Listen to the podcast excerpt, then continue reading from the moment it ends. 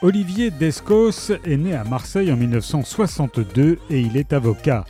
En dehors de son métier, il se passionne pour la plongée sous-marine et l'écriture, qui lui a permis de publier 14 romans. En 2022, il a publié Peur en eau profonde, son premier livre chez XO Éditions, qui a connu un immense succès.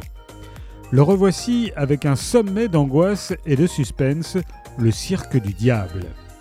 Nous sommes au massif de la Meige, un corps congelé entièrement nu est retrouvé par des surfeurs lors d'un ride dans le cirque du diable. Le lieu est inaccessible et connu pour les légendes funestes qui l'entourent. Au même moment, dans le Haut-Var, trois cadavres calcinés sont découverts au fond d'une bergerie abandonnée en pleine forêt. La première affaire est confiée à Paul Cabrera, policier de la crime qui a fait ses armes à la Bac Nord et se déplace uniquement en Harley la seconde à Chloé Latour, chef de groupe à la brigade criminelle de Marseille, dont la classe et la froideur suscitent défiance et jalousie. La glace et le feu en quelque sorte. Et si ces deux énigmes n'en faisaient qu'une?